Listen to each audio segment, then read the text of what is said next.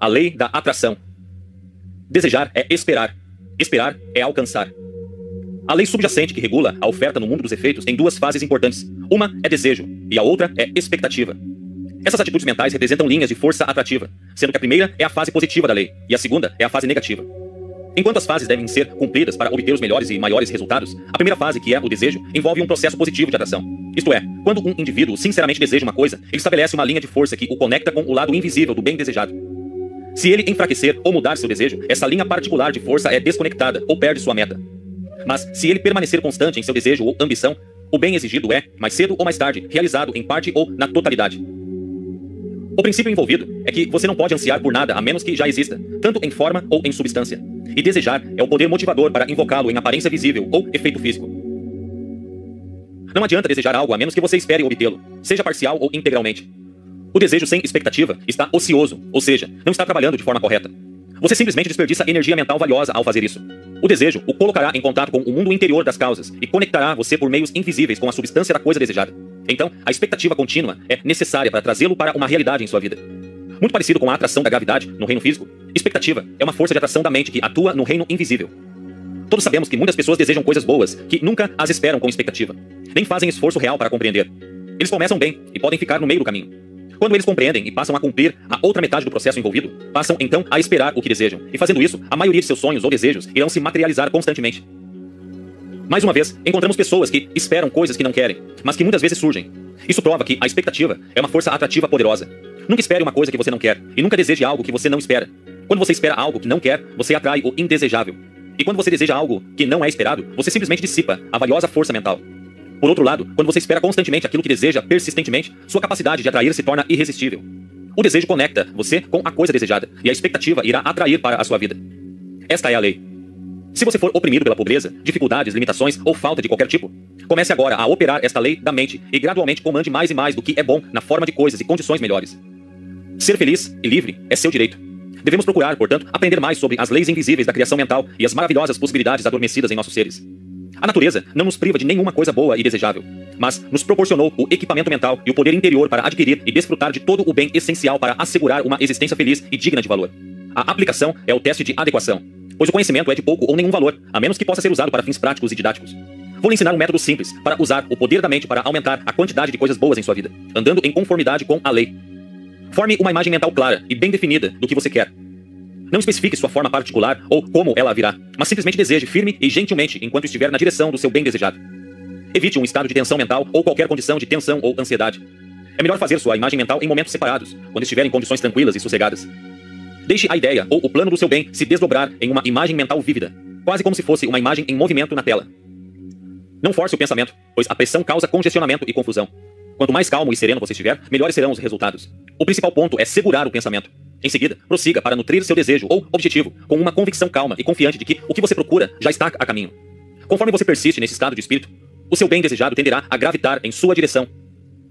Pode acontecer quase que imediatamente em relação a pequenas coisas de menor importância, como um convite, um livro ou encontrar um amigo na rua. Ou pode vir em graus ao longo de um período de tempo, de acordo com a clareza e a força de expectativa unida com a demanda e a forma particular do seu bem desejado. Enquanto isso, seja razoável e prático e faça o que puder para promover sua vinda. Eu tenho pouca confiança que Deus responderá àquele que só se balança em uma poltrona e espera que a coisa desejada seja colocada em seu colo. Em algum lugar eu vi escrito que o Senhor Deus ajuda os que se ajudam. Sim, ação soletra resultados. Isso complementa seu processo criativo mental e fornece o canal para sua expressão. Em seguida, deixe os resultados para a lei. Ao fazer sua parte, a lei fará o resto. Quão bem ou com que precisão você cooperar com a lei é o que vai determinar a duração de tempo aparentemente necessária para trazer o que você deseja. O tempo é um período criado pelo homem. A natureza não conhece o tempo e sempre responde no presente, no agora. Em alguns casos, terão resultados que aparecerão como se fosse mágica. Você está sempre do lado certo da lei quando combina os dois aspectos essenciais de desejo e expectativa. Você opera uma inteligência oculta que o coloca em contato com as formas e meios reais de materializar seus desejos. O princípio subjacente a esse processo de atração é tão sólido e demonstrável quanto qualquer princípio da ciência da matemática. Todos nós empregamos todos os dias. Algumas vezes mais, outras vezes menos, mas geralmente inconscientemente e, portanto, imperfeitamente. Não desejem ou exijam o que legitimamente pertence a outro, no sentido de que esse outro sofreria por privação. Apenas deseje aquilo que completará a sua vida para torná-la mais completa e mais feliz, e também aquilo que lhe permitirá ajudar os outros para serem melhores e viverem em condições mais felizes. Procure ser normal em suas demandas e use a inteligência com a qual Deus o dotou para ter discernimento entre demandas racionais e irracionais. O desejo inato do seu ser é pela harmonia, satisfação e abundância. Essas condições serão obtidas cada vez mais em sua vida, conforme você vive de acordo com a lei. E enquanto espera constantemente um aumento contínuo do bem como uma evidência de sua fé crescente na sabedoria e na suficiência da grande fonte de todo bem. A mente é um imã que atrai tudo o que corresponde ao seu estado mental dominante. O que quer que tenhamos em mente, o que quer que esperemos e pensemos, tenderá a trazer para nossas vidas as coisas e condições que estão em harmonia com elas. A ciência provou de forma convincente a existência e o funcionamento constante da lei da atração mental. Por essa razão, todos devem ser extremamente cuidadosos sobre como pensa e o que pensa. Nossa atitude mental predominante é a principal causa de quase tudo que entra em nossas vidas. E quanto mais cedo percebermos essa verdade, mais cedo começaremos a melhorar nossas vidas e progredir. Devemos sempre mergulhar e nos entregar ao desejo de avançar e dar à lei uma chance de nos ajudar. Tudo então irá trabalhar em nosso auxílio. Obstáculos fortalecerão nossa determinação de vencer. Desencorajamento de outros só servirá para fortalecer e nos despertar para uma atividade mais forte. Veremos com mais clareza e compreenderemos mais plenamente que toda dificuldade é uma oportunidade para avançar. Todo obstáculo é um trampolim para o sucesso. O que hoje chamamos de fardos pesados irão perder seu peso, porque o espírito dentro de nós é invencível. E quando invocado pelo desejo e inspiração, infalivelmente surgirá em maior poder e inteligência mais rica. Isso guiará nossos pensamentos e ações para os caminhos que levam às alturas da conquista. A lei da atração mental age da mesma linha da lei da gravidade. É de igual modo, definido e preciso. Semelhante atrai semelhante. Os pensamentos e as ações das pessoas atraem para elas outras pessoas com pensamentos e características semelhantes. É difícil dizer a alguém exatamente onde ele pode falhar em atrair suas necessidades, já que duas pessoas não pensam da mesma forma, e portanto, duas pessoas não cometem os mesmos erros. No entanto, devo nomear e explicar os três passos que podem ser usados para construir realidades. Seguindo de perto essas sugestões, você pode notar onde pode ter falhado. Primeiro passo: o interesse. O primeiro passo a ser dado é chamado de interesse. O interesse está dando atenção especial para algum objetivo ou coisa. Está gerando atenção contínua para alguém ou algo. O interesse tende a ver no mundo exterior o que já existe na mente. Coisas que você acha que lhe dão alegria, prazer, sabedoria e satisfação são interesses. Nossos interesses são, em grande parte, individuais, porque não pensamos da mesma maneira. Uma pessoa pode encontrar interesse em algumas coisas que outra falharia em ver. Recentemente, minha esposa e eu saímos para explorar um leito de rio seco no deserto. Ela estava especialmente interessada em coletar pedras brilhantes contendo ouro, prata, cobre e ferro, que são comumente encontradas neste país. Eu estava mais interessado em reunir os artigos que os índios nativos usavam em seus rogãs, e particularmente os artigos que eles selecionavam para suas danças cerimoniais. Lá estávamos nós juntos, ela buscando algo diferente do que eu buscava. Ambos andando juntos, mas estávamos vendo de formas diferentes, porque estávamos procurando por coisas diferentes. Vemos na vida aquilo que mais nos interessa e passamos cegamente por aquilo que é de pouco ou nenhum interesse para nós. É nesta prática simples que muitos de nós podemos estar cometendo alguns erros. Podemos estar tão interessados em coisas que não são prósperas, alegres e saudáveis que passamos despercebidos pelas mesmas, ignorando assim os meios de nossa saúde e prosperidade. Quando estamos absorvidos em ver somente as coisas pequenas e ruins, seja por hábito ou ignorância, deixamos de atrair as coisas maiores que estão ao nosso redor. Um jovem veio a mim um dia perguntando o que ele poderia fazer para aumentar sua renda. Ele estava insatisfeito com o salário insuficiente que tinha. Fiquei sabendo que ele era um eletricista. Seu trabalho ocupava várias horas por dia. Ele gostava de sua casa, gostava do seu jardim, de seus jornais e, ocasionalmente, saía socialmente. Então eu lhe disse: se ele quisesse mais ganhos, precisaria estimular seus interesses e merecê-los. Deus alimenta os pássaros e fornece uma abundância de comida, mas ele não coloca os vermes na boca da ave. O pássaro deve, pelo menos, sair e procurar a comida. Assim é com todos nós. Devemos fazer algo mais do que desejar ou orar. Ele decidiu então que aumentaria sua capacidade como eletricista. Então, foi a uma aula na escola noturna e trocou seus jornais por livros e outros materiais. Ele se interessou por rádio e ficou entusiasmado com suas possibilidades. Esse interesse atraiu-o para novos círculos e conseguiu uma posição com uma empresa de rádio em crescimento. Em pouco tempo, encontrou um novo prazer e triplicou seus ganhos. Ninguém deve ser culpado pela vida insatisfeita, exceto o próprio homem porque ele não conseguiu expandir seus interesses com seus desejos. É tão fácil para as pessoas se permitirem entrar numa rotina, e é sempre uma rotina mental antes de se tornar uma rotina material. As pessoas seguem inconscientemente e sem objetivo, atraindo somente a infelicidade e a cegueira. Uma pessoa muito amável veio a mim com um problema, o que fez com que muitas mulheres desistissem e perdessem a mesma coisa que ela mais queria. Essa mulher tinha uma boa casa, um marido bem provido, muitos criados e dois bons filhos para se orgulhar. Mas, com tudo isso, ela estava muito infeliz. Quando seus filhos estavam crescendo, dedicou todo o seu tempo à sua formação e cuidado. Agora, eles se casaram e estavam fazendo suas próprias casas. Enquanto ela estava tão amarrada em casa, seu marido estava se tornando um homem de sucesso, e isso o levou a clubes onde fez novas amizades com homens e mulheres. Ele estava bastante ocupado com seus interesses. Ele chegava em casa à noite, mas a maioria de seus finais de semana eram gastos em outros lugares. Neste ponto, ele estava com uma casa grande e criados, muito dinheiro, mas sem amor ou felicidade. Ela percebeu que a violação estava aumentando, e sabendo que em breve seu marido iria querer um divórcio, ela foi forçada a procurar uma saída. Depois de uma análise demorada, fiquei sabendo que ela tinha uma faísca de interesse em arte e literatura. Por isso, recomendei que ela fizesse uma viagem ao exterior para ver com novos olhos e planejar um inverno movimentado com novos estudos. Ela voltou sentindo-se revigorada e ansiosa para começar o trabalho. Ela se juntou a um clube literário e gostou. Aos poucos, ela trabalhou em algumas pequenas partes dramáticas, até que um dia seu interesse explodiu em um desejo ardente de ir mais longe com o trabalho. lar, criados, solidão, tudo recuou com a nova ambição. Em suma, ela avançou no trabalho e foi muito bem sucedida. Seus filhos ficaram orgulhosos de sua conquista. Seu marido ficou quase ciumento com as suas atenções, mas ficou muito feliz. Você vê, deve-se manter algum interesse. É preciso manter a mente ativa e entusiasmada para evitar perder a atratividade e a satisfação de alguém. Nossos maiores interesses devem governar nossos pensamentos e não as coisas materiais. As coisas materiais são apenas os meios pelos quais expressamos nossos interesses. Um forte poder magnético é baseado em uma forte ideia ou princípio. Essa ideia ou princípio direciona nossos interesses, e isso, por sua vez, desenvolve um poder interior de atratividade. Uma jovem, a quem conheço muito bem e sempre considerei uma amiga, não é uma garota muito bonita no que diz respeito à beleza. Ela tem um amplo círculo de amizades. E, na verdade, ela os encanta aonde quer que ela vá. Quando perguntada uma vez o que ela possuía que parecia lançar um feitiço sobre seus admiradores, ela disse: Eu não posso acreditar no meu físico, nem na minha marca de cosméticos, mas eu acredito que é porque eu amo a franqueza, verdade e uma mente pura. Inúmeros exemplos podem ser contados sobre homens e mulheres que alcançaram sucesso e fama porque amaram e viveram algum princípio do bem. Viver tal princípio é segui-lo com interesse, de acordo com a lei. Sempre atrairá o bem. Segundo passo, a atenção. Ter um interesse alto não é suficiente. Precisamos injetar esse interesse em nossos trabalhos diários. Nossa atenção deve retratar nosso interesse. E quanto maior for nosso interesse, mais intensa será nossa atenção. É nossa atenção interessada que extrai do mundo exterior fatos como os que são formados na mente. Ao direcionarmos nossa atenção para nosso interesse, isso magnetiza nosso poder de atração, que atrai mais do mesmo que está em nosso pensamento. Quando nosso interesse for absorvido por nossa atenção, descobriremos que a maioria das nossas inclinações mesquinhas e egoístas será absorvida pelos nossos interesses superiores e nós iremos progredir firmemente. Lembro-me de anos atrás, quando eu ainda era estudante na universidade, que muitas vezes passava pelo terminal na Williamsport, onde um certo homem tinha seus escritórios e era, então, um supervisor júnior da Ferrovia da Pensilvânia. Muitas vezes, quando eu passava pelo seu prédio, depois da hora de trabalho, e frequentemente já era tarde da noite, mas eu via seu escritório aceso e descobria que ele estava ocupado em terminar algum trabalho importante. Parecia que ele se perdeu em seu interesse por seu trabalho, e toda a sua atenção foi atraída para beneficiar seu empregador.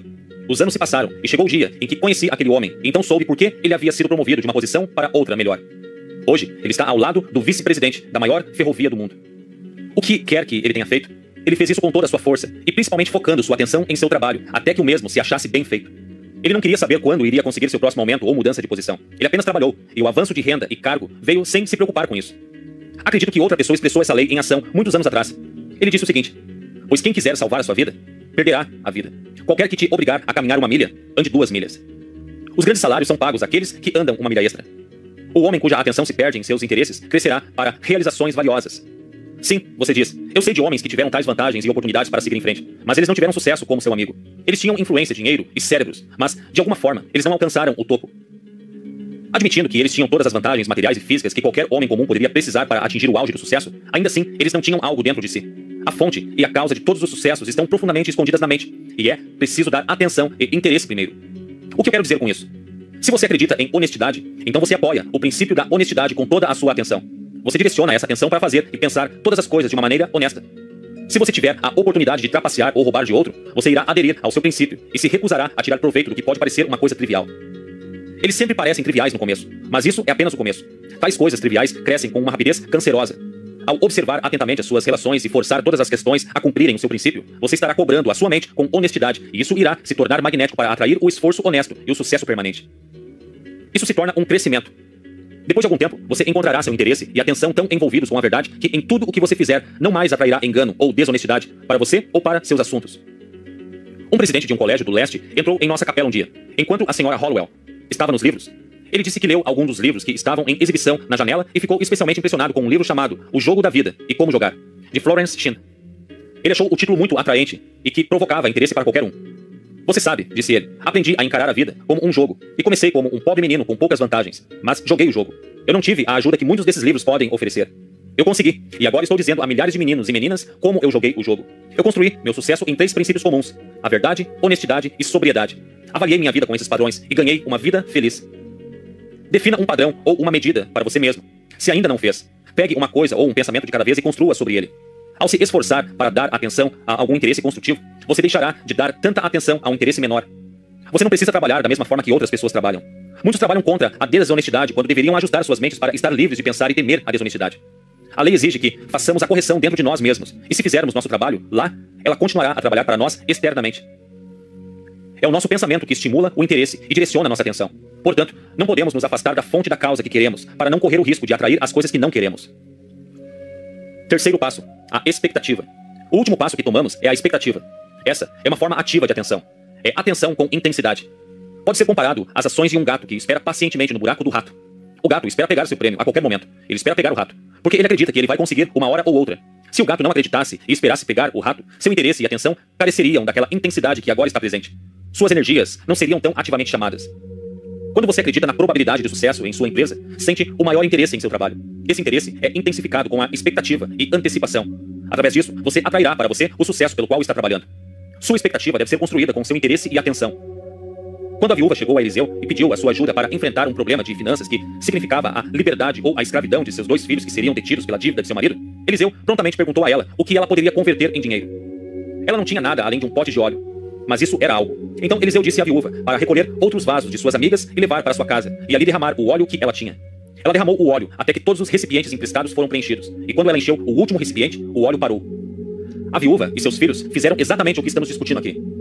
E quando ela chegou ao último vaso e ao fim de sua expectativa, o óleo parou de se multiplicar. Ela foi capaz de receber apenas o máximo de óleo que ela esperava. E sua expectativa foi medida pelo número de recipientes que ela coletou. Eliseu havia definido a lei para funcionar, mas ela havia determinado o quão longe seria seu pensamento de expectativa. Ela poderia ter esperado muito mais, mas só conseguiu o que era esperado. Se você está trabalhando para o sucesso, a saúde ou a felicidade, você pode desejar muito, mas você só vai aproveitar tanto quanto você é capaz de esperar. Se em seu coração você duvida ou teme que sua necessidade seja satisfeita apenas parcialmente ou não, você pode saber que receberá o que espera e não mais. Quando você orar por uma coisa e então temer e duvidar que irá recebê-la, você difunde suas forças mentais e pode atrair apenas aquilo que os pensamentos inferiores acreditam e esperam. Foi perguntado a um médico proeminente o seguinte: por que, às vezes, ele conseguia chegar a casos que outros não haviam conseguido alcançar? Então ele disse: Eu nunca espero que um paciente esteja longe demais para não sobreviver. Eu pesquiso em minha mente por alguma ideia para tratar. E às vezes essas ideias são muito simples ou estranhas. Mas no momento em que algo dentro de mim clica, eu aceito a ideia e a coloco em uso. Ele disse que nunca falhou em ajudar um paciente quando ele esperava firmemente sua recuperação. Quando nós colocamos nossos pensamentos tão firmemente com a ideia de que não haverá falhas, então esperamos o sucesso. Nossa mente se fortalece com a nossa convicção. E como um imã, irá atrair para nós, através do princípio sustentado, qualquer desejo que esteja disposto a alcançar. Desejar é esperar, e esperar é alcançar.